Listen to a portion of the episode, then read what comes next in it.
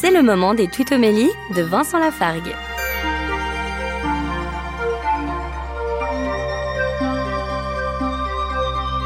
Dans l'évangile de Luc au chapitre 10, le verset 21 nous dit Jésus exulta de joie sous l'action de l'Esprit Saint.